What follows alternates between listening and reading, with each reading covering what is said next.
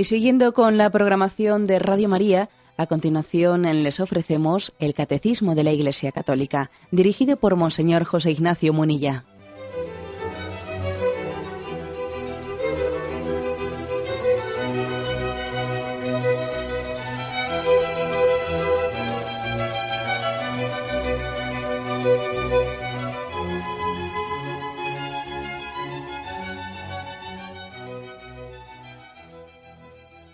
Cordial saludo a todos los oyentes de Radio María. Un día más, con la gracia del Señor, proseguimos el comentario del Catecismo de nuestra Madre la Iglesia. Estamos en la explicación del cuarto mandamiento, honra a tu padre y a tu madre. Comenzamos un apartado que tiene como título La familia y la sociedad. Es a partir del punto 2207 que leemos de una manera fraccionada para que así después las explicaciones que hacemos pues se entiendan mejor a, lo que hemos eh, cómo se refieren a lo que hemos leído. ¿eh? Dice en primer lugar, la familia es la célula original de la vida social. Es la sociedad natural en que el hombre y la mujer son llamados al don de sí en el amor y en el don de la vida y en el don de la vida interrumpimos aquí la lectura, la afirmación que hace este punto 2207 llama a la familia célula original de la vida social. O también le llama sociedad natural. Sociedad natural. Puede parecer ¿eh? un tanto extraño, porque nosotros igual a la, a la palabra sociedad, pues le damos un valor como poco natural, como si la sociedad fuese algo artificial, no, pero no, la, sociedad no tiene por qué ser explicada, ¿eh? no tiene por qué ser entendida como una especie de, bueno, acuerdo, acuerdo, un pacto político, no, no. ¿eh? Nosotros tenemos una concepción, pues, de que la familia es algo tan íntimo, tan íntimo que hasta nos suena mal ponerle a la familia el nombre de sociedad. Hombre, es que parece que las sociedades son algo artificial, ¿no? Nosotros, los hombres creamos sociedades. Entonces, nos da un poco de pudor aplicarle a la familia el término sociedad, como si fuese un partido, así. No, no, no. Bueno, la verdad es que el catecismo mm, habla de los términos no en el sentido en que son comprendidos, sino en lo que significan realmente, ¿eh? lo que significan de por sí las cosas. Entonces se nos hace referencia al punto 1880 para que entendamos qué es una sociedad, ¿no? Y para que no tengamos escrúpulo de llamarle a la familia sociedad, pero sociedad natural, ¿eh? no sociedad artificial como pueden ser otras, ¿no? Es la sociedad natural, la familia.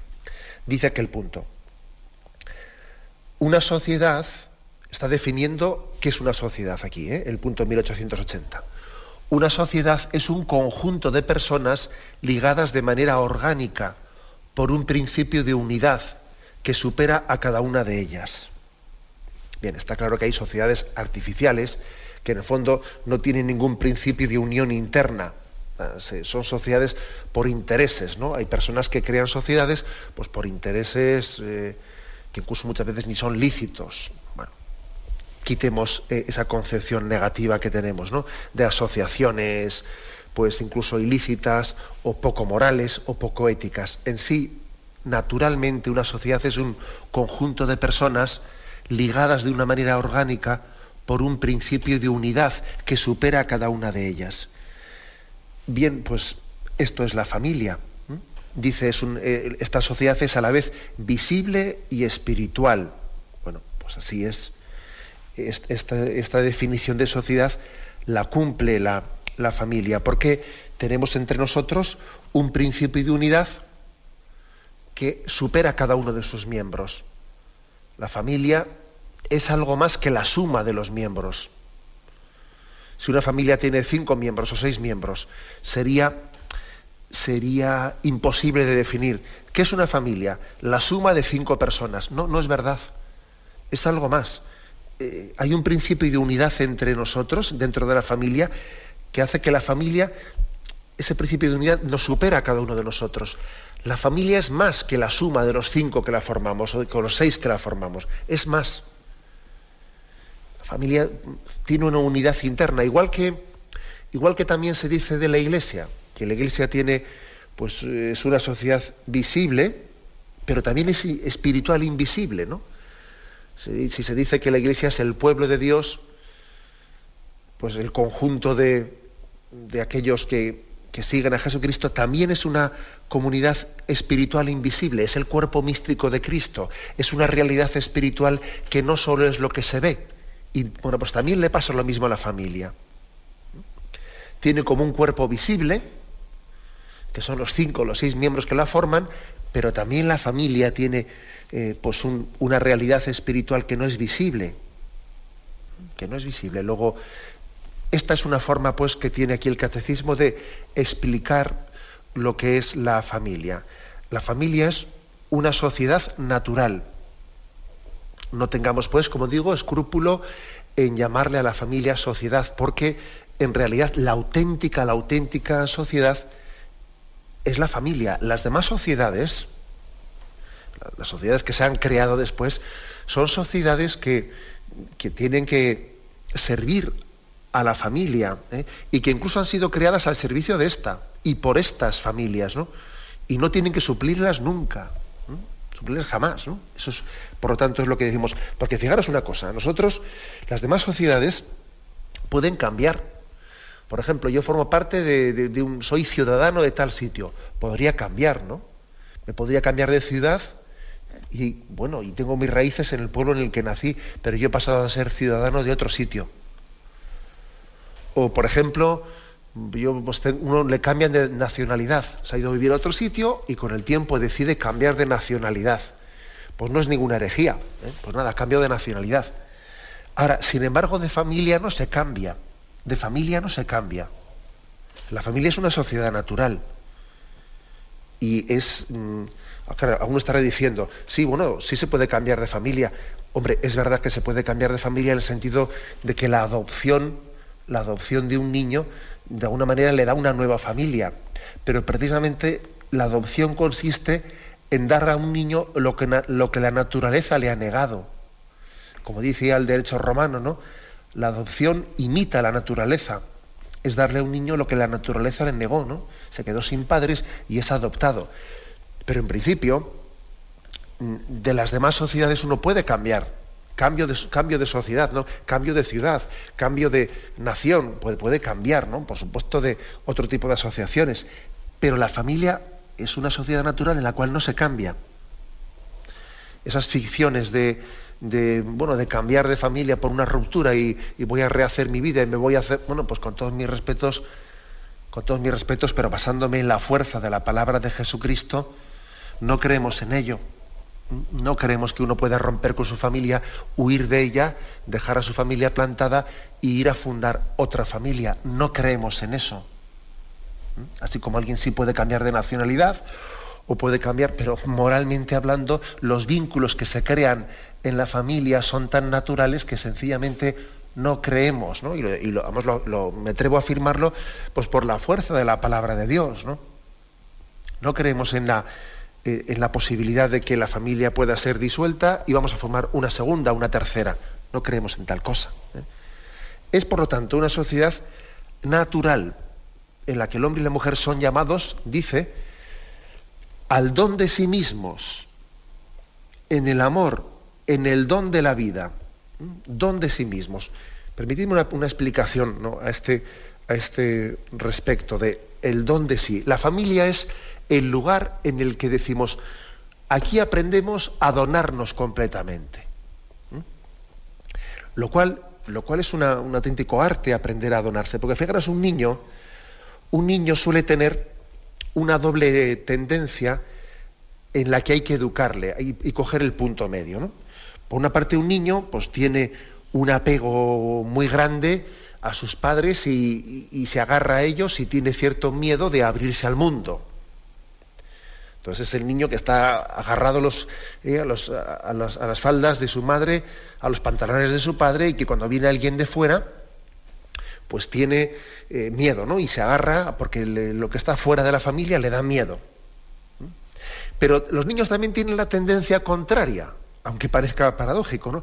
La tendencia contraria es que el niño, cuando se abre un poco, se abre tanto que no tiene límite. Y entonces eh, a cualquiera que viene de fuera pues le cuenta cualquier cosa sin pudor, sin sentido de la reserva, eh, pues eh, puede ser hasta imprudente, pues papá y mamá, no sé qué, papá y, y entonces resulta que uno dice, madre mía, los niños no suelen tener punto intermedio entre el apego, el apego excesivo, ¿no?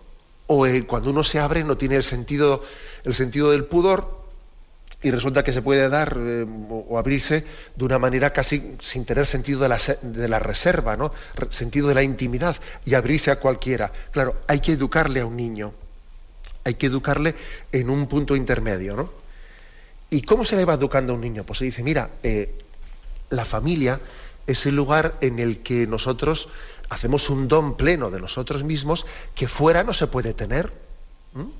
No quiere decir que dentro, que fuera de la familia no podamos donarnos. Sí, podemos donarnos, pero con unos límites, con unas formas. O sea, uno no puede darse en, la misma medida a todas las personas, porque eso sería una falta de, discreción. Tiene que regular su donación, ¿no? Bueno, pues eso lo aprendemos en la familia, que nos suele costar. Porque los niños, como digo, pues entre esos dos extremos, el punto medio les cuesta cogerlo vamos entendiendo que, bueno, que la familia es el lugar en el que nos podemos dar totalmente, que el sentido del pudor fuera de la familia es muy distinto a dentro de la familia, el sentido de la discreción es muy distinto cuando hay personas de fuera que cuando estamos solamente nosotros. O sea, la familia es el lugar en el que nos educamos para el don de nosotros mismos, para donarnos plenamente. Este es uno de los dramas que existe hoy en día en el que, pues, pues por ejemplo, eh, el hecho de que no exista el pudor, o, en gran parte nuestra cultura esté dinamitando el sentido del pudor, parece que uno se da a cualquiera, a cualquiera que pase por ahí. Y, eso es un, pues es un mal muy grande de raíz, ¿no? El que no se haya educado a una persona que tiene que reservarse a sí misma para darse, para entregarse al que será su marido o será su esposa y que no puede, no puede donarse a cualquiera que pase por ahí, el tener el sentido de la reserva, ¿no? Lo cual no quiere decir ser un cerrado, no. Uno tiene que abrirse, pero prudencialmente, pero tiene que reservarse para entregarse plenamente pues, en el seno de la familia. Esto es lo que se llama el don de sí. Ojo que estamos hablando de los niños, ¿no? De que hay que educar a los niños en el don de sí, pero también a los mayores en nuestra medida nos suele pasar esto, por ejemplo. ¿eh? ¿Qué peligro suelen tener los mayores? Pues un poco parecido al de los niños. O hay mayores que tienen fuera de la familia más confianzas y más intimidades que dentro de la familia, y eso es un peligro muy grande. cuando te encuentras adultos que resulta que con sus amigos o con no sé qué entornos determinados, allí mm, o en, la, oficina mismo, o resulta que en la oficina están allí con, unas intimidades y contando unas cosas que vamos, que dice uno, pero, pero, pero qué falta de sentido de la prudencia y del pudor, ¿no? O sea, que tú tienes con unos amiguetes, tienes más confianza que con tu mujer o que con tu marido. Eso es una, mm, pues es un indicio de que, de que en la familia hay unas relaciones un tanto enfermas. O al revés, ¿eh? el peligro contrario de los mayores, pues es el que, como, les pasa a los niños, el de la familia estufa, ¿no? Digo estufa porque uno está muy, muy, vamos, muy en pleno invierno, muy a gusto ahí pegadito a la estufa y no se separa de ella ni un metro y metro y medio, es decir, es aquel que se cierra dentro de la familia y en ella está pues muy a gusto con las relaciones familiares, pero fuera de la familia está totalmente cerrado, ¿no? Es el extremo contrario. También a los mayores ¿eh? nos pasa, pues un poco lo que le pasa al niño, que tiene que entre agarrarse a las faldas de la madre o salir fuera contándolo todo sin discreción, hay que, coger un punto medio. ¿Mm? Hay que coger un punto medio.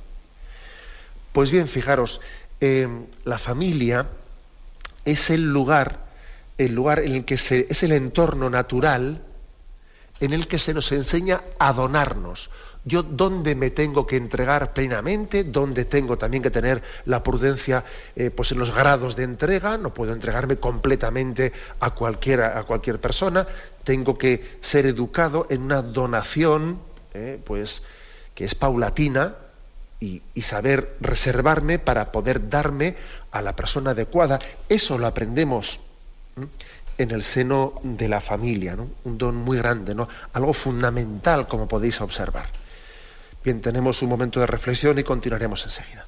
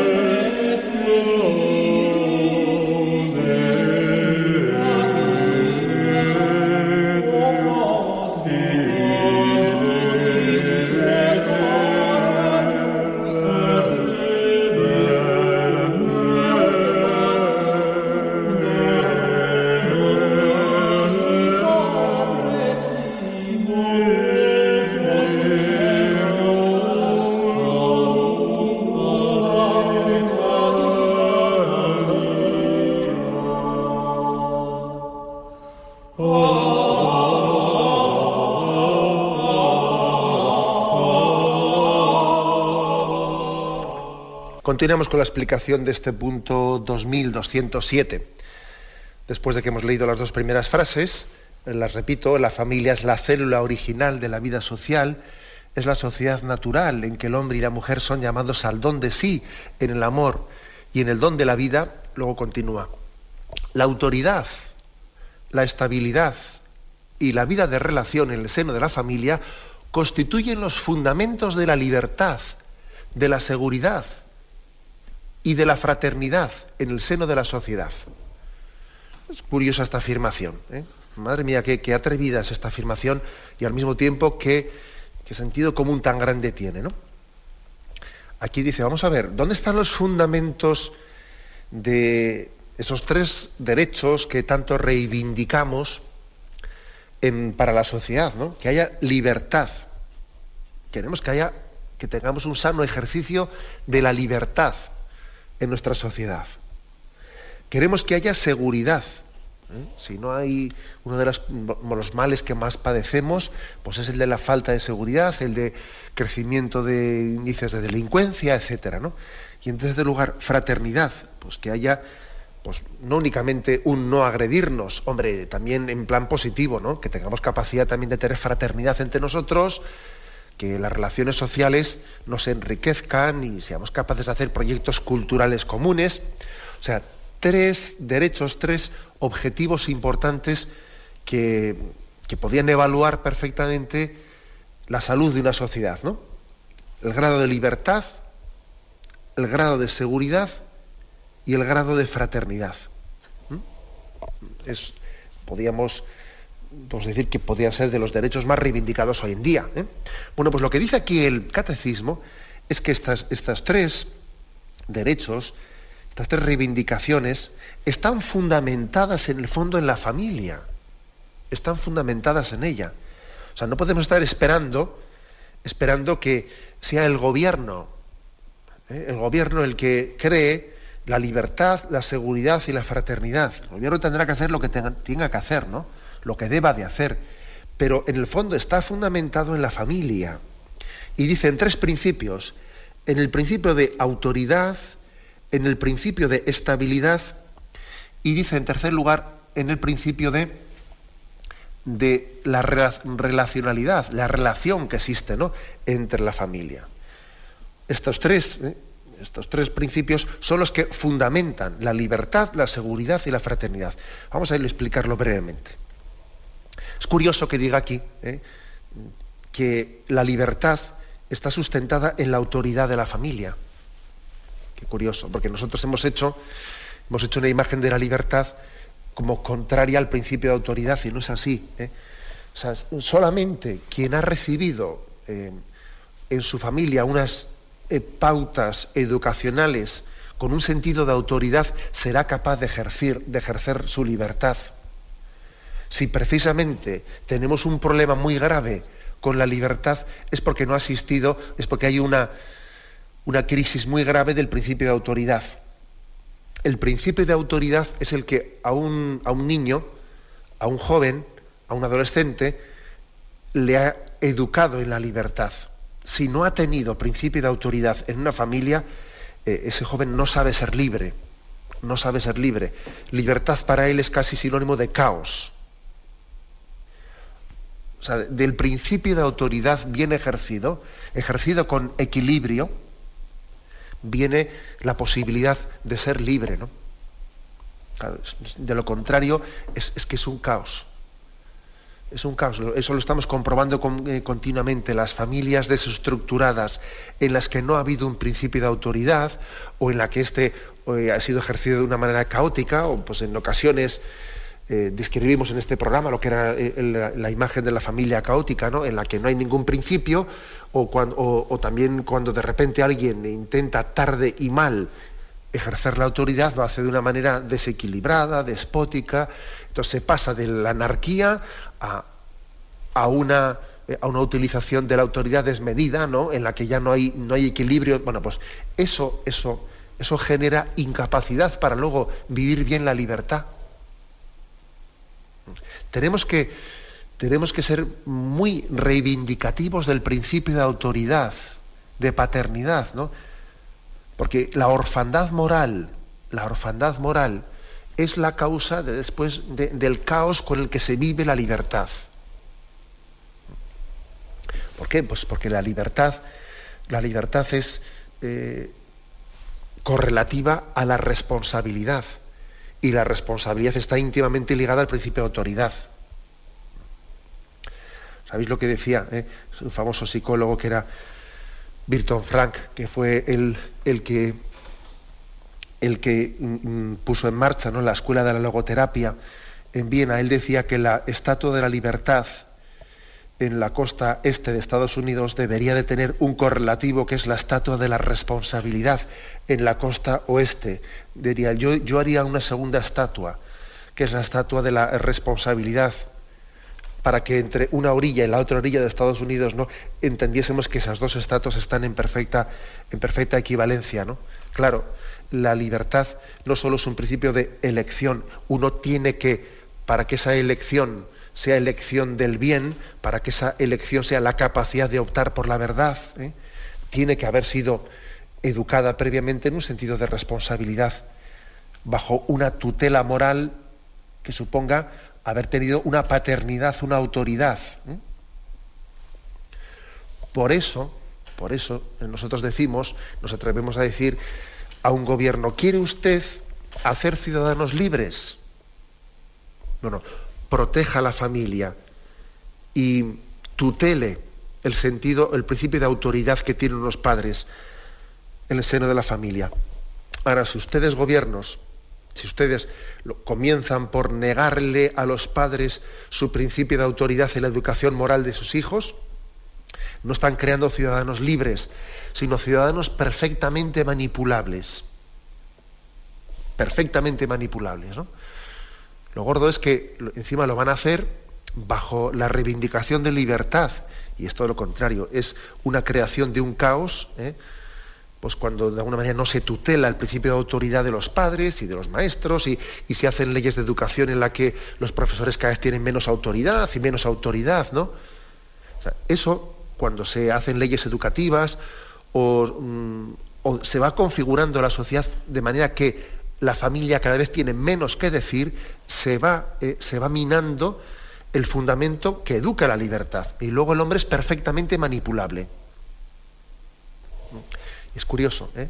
y, se, va creando un hombre manipulable por las ideologías políticas, etc. Y encima, encima, todavía se vende, se vende como principio de, de libertad, cuando es todo lo contrario, ¿no? Bueno, en segundo lugar, dice también que ese derecho a la seguridad, ¿eh? a la seguridad que tenemos todos eh, está basado en el principio de estabilidad de la familia. Es que, claro, vamos a ver, es que, ¿qué, tiene que ver la seguridad con la estabilidad? Pues mire usted, es que es muy evidente. La seguridad no nos la puede dar el que yo me sienta seguro en mi vida, el que no tenga una especie de ansiedad de qué va a ser de mí, etcétera, no depende únicamente de que un policía controle, controle pues una delincuencia. Es que yo también sentirme seguro quiere decir que yo tenga una familia estable en torno a mí. Si yo tengo esa especie de, duda de si mañana mi mujer continuará o me abandonará, de si mis padres, eh, porque les he visto discutir, se separarán, no se separarán, eh, a esa persona, ¿tú qué seguridad vas a darle? ¿Qué seguridad? ¿Qué piensas ponerle? ¿Unos guardaespaldas? ¿O te crees tú que con cinco o seis policías le vas a dar seguridad? Si la principal seguridad está en la estabilidad familiar. ¿Eh? La seguridad no se consigue únicamente con un estado policial. Por eso se atreve a decir el catecismo que eh, el derecho a la seguridad está en el fondo sustentado, fundamentado en el principio de la estabilidad familiar. Todo ser humano necesita una estabilidad. Uno no puede estar dudando continuamente de si sus padres se van a separar o no, o si mi marido se va con otra o no. Pero hombre, eso, eh, eh, eso crea una fractura interior. Eso crea un principio de inseguridad que psicológicamente nos mina, nos mina, te hace desconfiado, te hace desconfiado, no te hace, claro, te, hace una herida muy grave, ¿no? Que luego a ver cómo la vas sanando, ¿no? Y además es como el gato escaldado, que como tú ya has tenido una, malísima experiencia, luego te cuesta tremendamente ya confiar en nadie. O sea, fijaros lo que dice aquí, ¿eh? Por supuesto que es importante el principio de libertad, el principio de seguridad, sí, sí, pero el principio de seguridad está basado, está fundamentado en la estabilidad en el seno de la familia. La carencia de una familia estable no la suple ¿eh? ni, tres cuerpos policiales.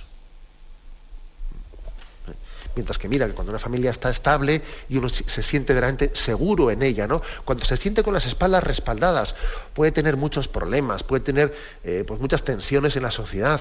Eh, pero sin embargo se sabe que en, el seno de su familia tiene las espaldas cubiertas, se sabe seguro, sabe que la familia no le va a fallar. Y eso, psicológicamente, espiritualmente, da una gran estabilidad, claro. Y en tercer lugar, ¿no?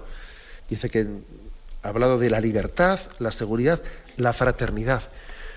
Claro, es muy difícil que alguien pretenda que nuestras, eh, que nuestras eh, sociedades pues, pues, vayan generando asociaciones culturales, una capacidad entre nosotros de, pues de trabajar en proyectos comunes, incluso en proyectos políticos, en proyectos de, eh, de, mucha, o culturales o de muchas otras índoles, ¿no?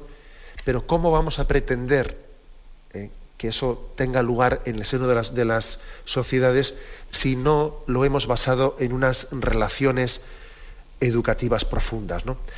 O sea, es siendo hermano, siendo hermano, como uno aprende a ser ciudadano. Si un niño no aprende a ser hermano, difícilmente luego va a ser eh, ciudadano, ¿no? Con lo cual también es la promoción de, mm, bueno, pues de la vida familiar, de la familia numerosa y de todo aquello que a un niño le enseña a vivir en sociedad. La relación con mis hermanos me enseña a vivir la sociedad. El hecho de que haya de que, pues de que por todo este planteamiento de vida económica y de vida cómoda y de un conjunto de, eh, circunstancias que sería demasiado simplificar, reducirla a uno o dos, el hecho de que hayamos hecho, de que la, natalidad haya disminuido tanto y que estemos haciendo una sociedad que, que envejece, ¿no? que envejece tremendamente, ¿no? el hecho de que haya tantas familias con hijos únicos o con una mínima familia, etcétera, eso, eso acaso no nos pasa factura con una dificultad después de socializarnos? Pues claro que sí. O sea, tenemos demasiados niños aislados, solitarios, pues delante de la pantalla de su ordenador, solos en su casa, eh, sin, sin, esa, sin, ese hábito eh, de, de, vida social, que claro, o sea, después eso se traslada a la sociedad ha sido la familia el lugar natural en la, en la, que el hombre ha sido y debe de ser, ¿no? En la que el hombre aprende a socializar con sus hermanos, con sus primos, con todo el mundo. Claro, se resulta que ahora la imagen que tenemos del niño en la familia es el niño aislado delante de un ordenador que tiene que esperar hasta no sé qué hora para que venga alguien a casa y le haga caso, ese niño después va a tener una dificultad muy grande de socializar. Y, más todavía, si, cuando dé el salto a socializar, lo que le puede ocurrir es que, como tiene una carencia tan grande de relaciones sociales, se abra tanto, tanto fuera de la familia que lo haga de una manera pues casi desequilibrada, ¿no? Y entonces le ocurra que, que reciba un montón de palos porque le falta un sentido de discreción y de pudor y busca ansiosamente fuera lo que dentro de la familia no tiene. O sea que como veis, aquí el catecismo se atreve a hacer algo, yo creo que es valiente, ¿eh? vuelvo a leer la frase, la autoridad, la estabilidad y la vida de relación en el seno de la familia constituyen los fundamentos de la libertad, de la seguridad y de la fraternidad en el seno de la familia. La autoridad educa para ser libre. La estabilidad de una familia, que es muy estable y muy unida, a uno le da seguridad. Y las relaciones pues, dentro de la familia pues son las que crean, las que fundamentan y posibilitan después la fraternidad eh, en nuestra vida social. ¿eh? Bien, tenemos un momento de reflexión y continuaremos enseguida.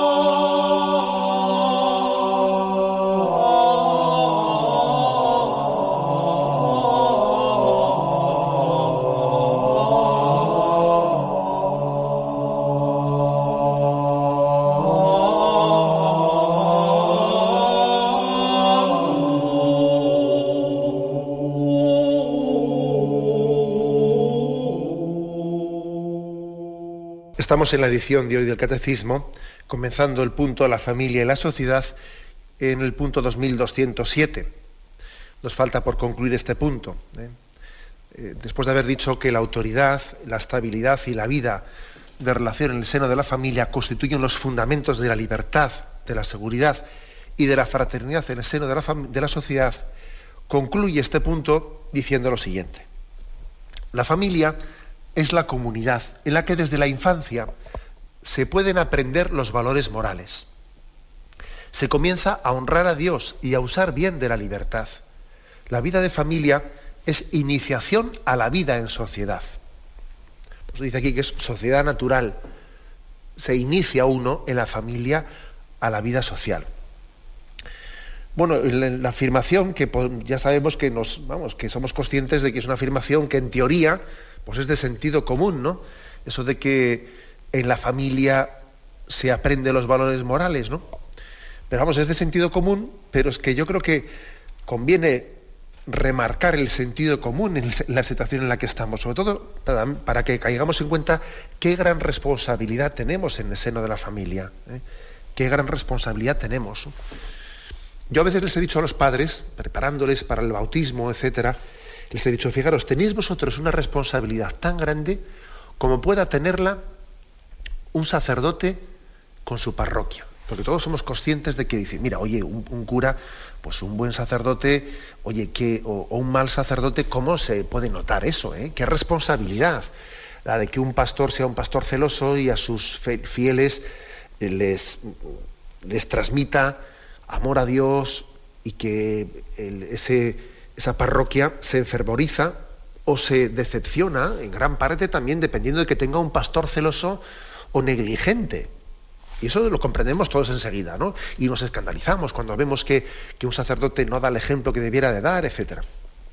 Pero yo a veces les digo a los padres, bien, pero ¿sabéis lo que os digo? Que si el sacerdote no es lo que debiera de ser, ya le cambiarán de parroquia ¿eh? y vendrá otro. Pero al padre y a la madre no se le puede cambiar.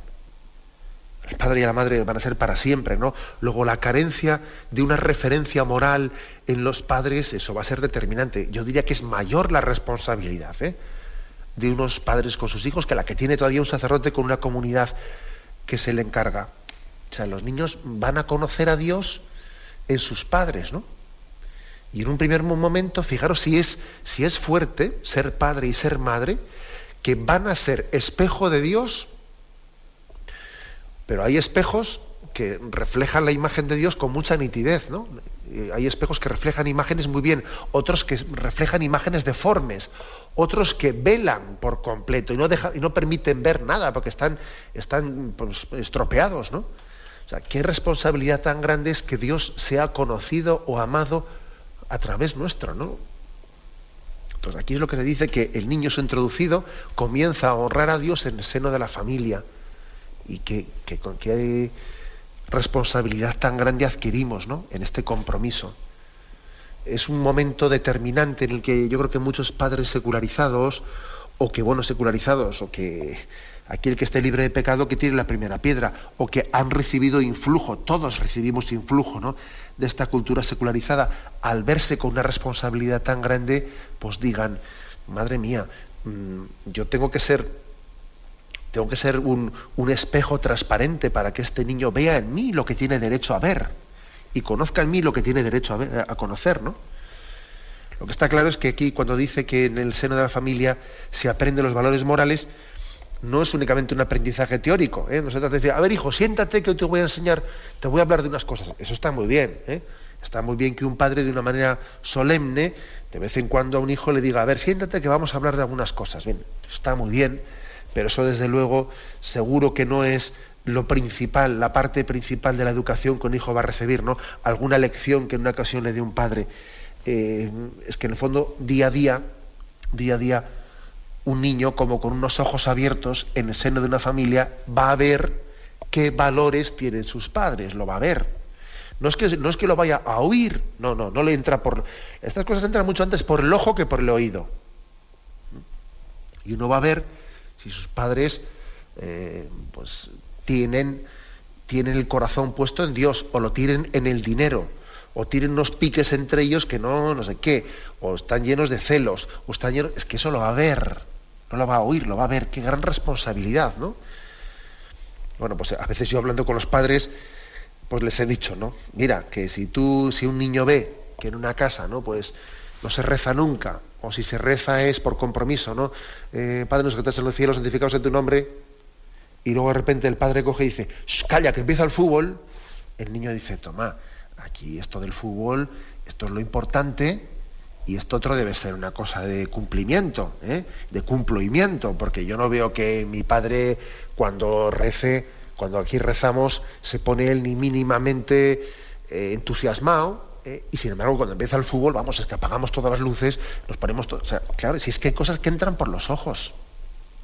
Luego al niño diré lo que tengas que decirle, pero él lo está viendo. Entonces, es, a esto se refiere en que tenemos una gran responsabilidad de transmisión de valores morales, que para los padres supone un acicate de primer orden de superación. es decir, nadie da lo que no tiene. Nadie da lo que no tiene. Y es, indispensable la conversión. Si los padres no se toman en serio eh, la conversión personal, van a acabar transmitiendo eh, sus pecados y sus defectos a sus hijos. Que es tremendo, ¿eh? que diga, no, madre mía, que yo acabe transmitiendo mis pecados, pues sí, sí, es así, ¿no? Luego hablamos mucho del pecado original, que no lo entendemos, pero si es que, ¿cómo que no entendemos el pecado original si nosotros también transmitimos hasta nuestros pecados personales a nuestros hijos? Bien, no, no, quiero hablar yo del pecado original, que es otro tema, pero bueno, se me ha ocurrido ese ejemplo, ¿no? El hecho de que tenemos una responsabilidad moral grande en la, en la transmisión de los valores morales o en la carencia de esa transmisión o en la deformación de esos. Es así, ¿sabes? Después, después nosotros acabamos teniendo dificultades, ¿no? o facilidad muy grande para el ejercicio de la virtud dependiendo de lo que hemos recibido. ¿eh? Y eso es así, lo, yo a veces lo he, lo he comprobado en pequeños detalles, ¿no? que en la convivencia diaria los percibimos. Pequeños detalles que tú te das cuenta que igual a nosotros nos han podido educar de una manera eh, en la que ha sido muy fácil, muy fácil el olvido de uno mismo. ¿eh?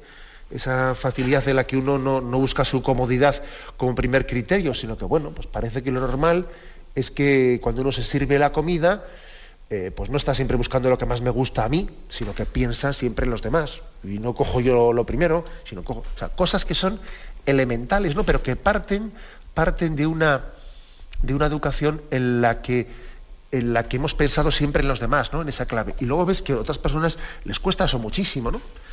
Y dice, ¿hasta qué punto eh, eh, en el seno de la familia hemos ido transmitiendo valores morales o no los hemos transmitido?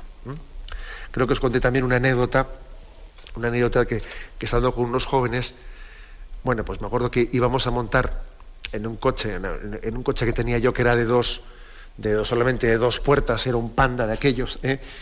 y bueno, pues me acuerdo que, que montábamos, éramos cinco, y entonces todos peleándose, porque todos querían ir delante, delante en el coche y ninguno quería ir detrás, ¿no? Y yo me acuerdo que viendo el espectáculo les dije, oye, pero ¿no os dais cuenta que lo lógico es que cuando entramos en un coche es... A mí me han enseñado que yo voy y me meto directamente en el asiento de atrás, porque supongo que a otros les gusta ir en el delante, pues lógicamente les dejo ese para el otro y yo, y yo peleo para ir en el de atrás, ¿no? No por, por dejar y me acuerdo que uno de ellos me dijo, pero qué cosas tan raras te han enseñado, ¿no? Entonces uno se da cuenta, se da cuenta que a veces, sin mérito ninguno de tu parte, sino que porque lo has recibido, ¿no? Eh, en una educación moral en el seno de la familia, sin mérito ninguno de tu parte, pues el, el don de sí, el don de nosotros mismos, pues, pues está posibilitado los valores morales que has recibido, que no te cuestan, además, es que no te cuestan, porque son de sentido común, ¿no? y ves que el sentido común para otras personas es heroico. Es heroico porque no, lo han vivido así. No lo han vivido así. Cada uno ha hecho su capricho siempre. Entonces, como cada uno ha hecho su capricho, todo el mundo a pelear, incluso a, enfadarse allí para ponerse el asiento adelante. ¿Será posible?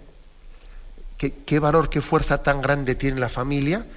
Hasta el punto de que de ella depende que algo sea sencillo para nosotros o que sea dificilísimo, casi sea heroico el poder, el poder vivirlo y cumplirlo.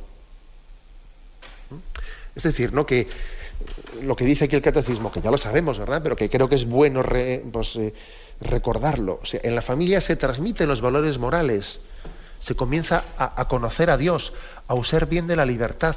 O sea, es, es altísima ¿no? la dependencia que vamos a tener mm, de lo que hemos recibido en la familia para poder vivir felizmente en sociedad. Felizmente en sociedad. Incluso para poder fundar una nueva familia. ¿eh? Tanto por ciento de lo que hemos recibido de la familia de origen es, eh, eh, fortísimo, ¿no? va a ser determinante. Va a determinar mucho más de lo que tú te piensas. Bueno, pues por eso mismo así dignificamos, ¿no? El catecismo confiesa que la familia tiene esta vocación. La vocación a, introducir al hombre en la sociedad. Pero claro, ya le introduce, ya habiéndole dado algunas pautas que son determinantes. Es la sociedad natural en la cual, siendo un buen hijo, siendo un buen hermano, aprenderá a ser un buen ciudadano. ¿eh? Y esta es quizás la conclusión de este punto 2207. Lo dejamos aquí, damos paso a la intervención de los oyentes. Podéis llamar para formular vuestras preguntas al teléfono 917 107 700. 917 107 700.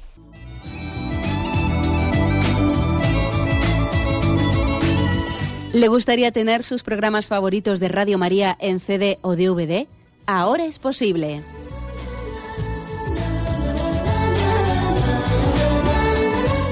Le sugerimos que primero se informe en qué formato de audio lo puede escuchar en su equipo DVD o CD, teniendo en cuenta que no todos los lectores de CD pueden reproducir el formato digital MP3 en el que enviamos nuestros programas.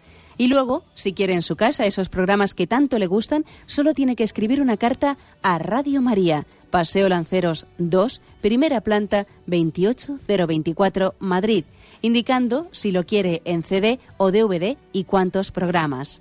También le rogamos que escriba su nombre, dirección y no se olvide de facilitarnos un teléfono de contacto para cualquier duda que nos surja.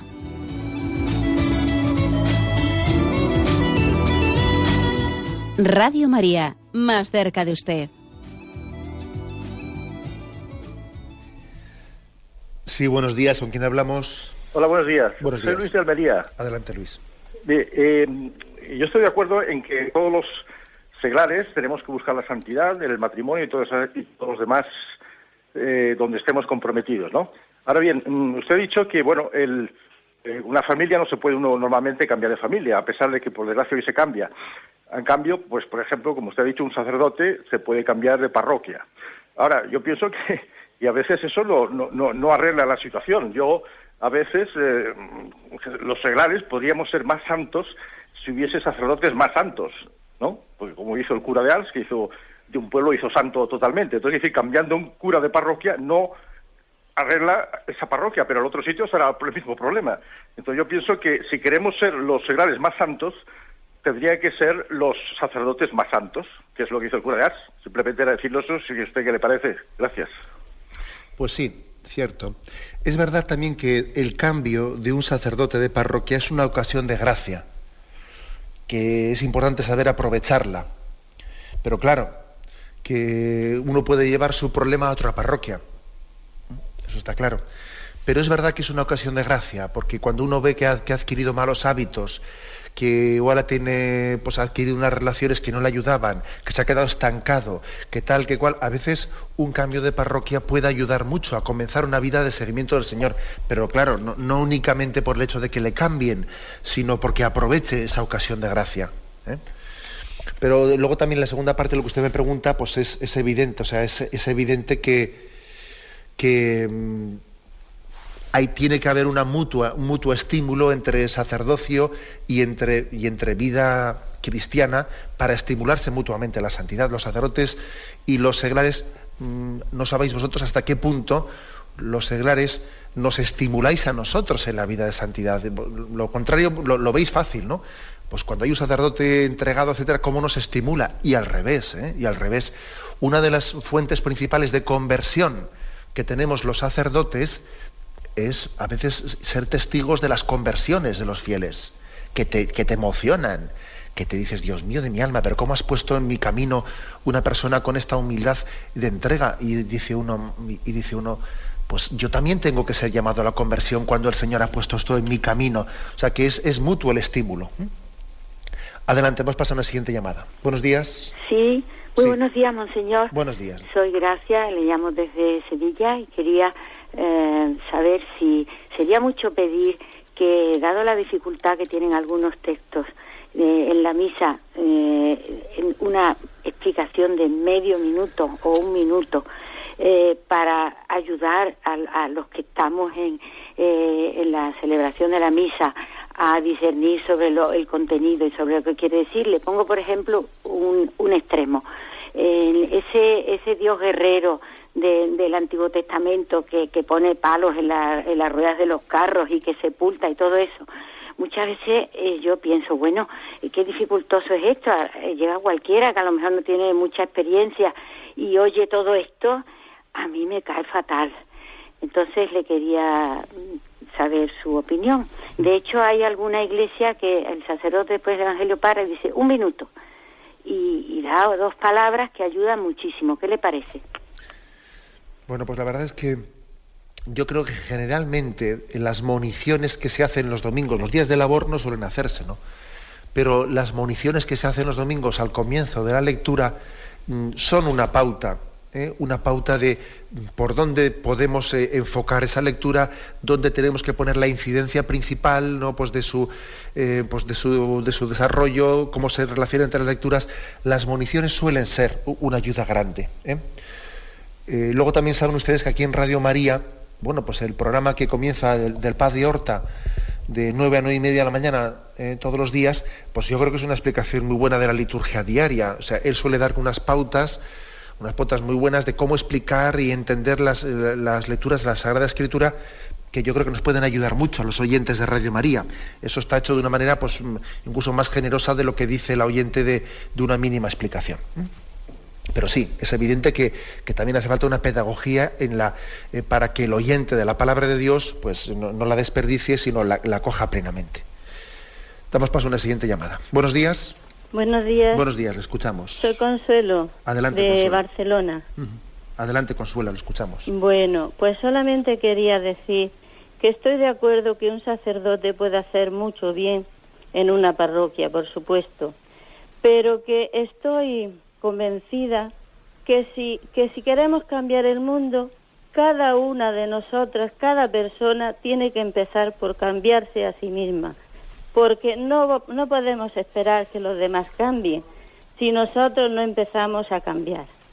Solamente quería decir eso. Y que muchas gracias por todo lo que recibimos de usted a través de, de las antenas de la radio. Pues muy bien, gracias a todos, porque además es que acabo de decir que, el estímulo es mutuo, es decir, y es que suele ser así, que en el seno de las parroquias, pues la entrega de un sacerdote nos ayuda y también al sacerdote le ayuda la entrega de los demás. Y luego es que además también la vida te acaba, que acaba demostrando que muchas veces nos agarramos a los ejemplos buenos o a los ejemplos malos, depende de lo que busquemos. ¿eh? Yo suelo decir que en la iglesia hay suficientes buenos ejemplos para que los que quieren ser santos se agarren a ellos.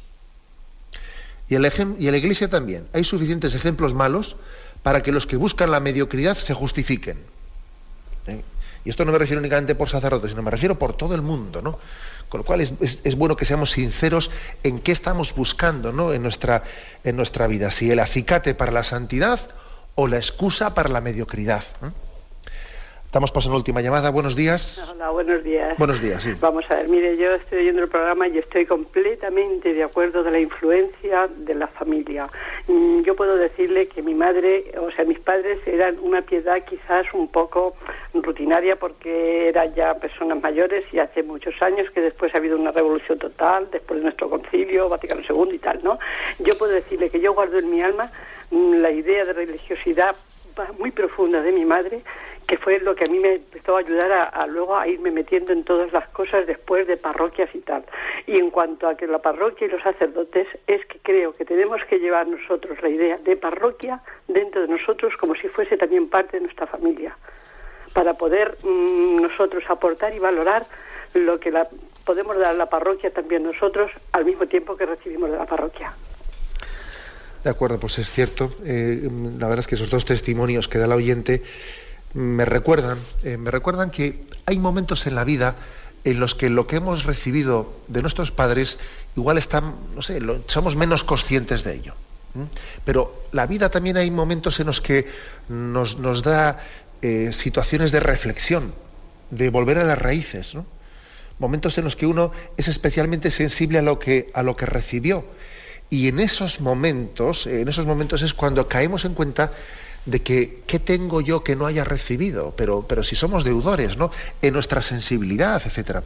Lo solemos ver muy claramente en el tema de, fíjate cómo se parecen físicamente, o fíjate incluso los gestos y las sonrisas y las formas de reír. Bueno, eso, eso es una broma, es una broma comparando con la dependencia que tenemos de los valores morales y religiosos los parecidos físicos y, ciertas gesticulaciones que nos llaman mucho la atención, ¿eh?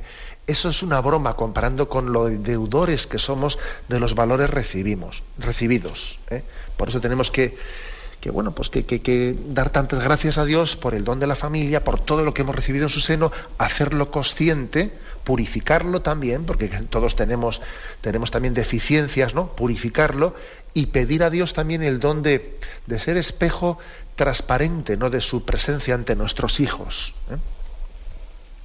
Bien, me despido con la bendición de Dios Todopoderoso. Padre, Hijo y Espíritu Santo, descienda sobre vosotros. Alabado sea Jesucristo.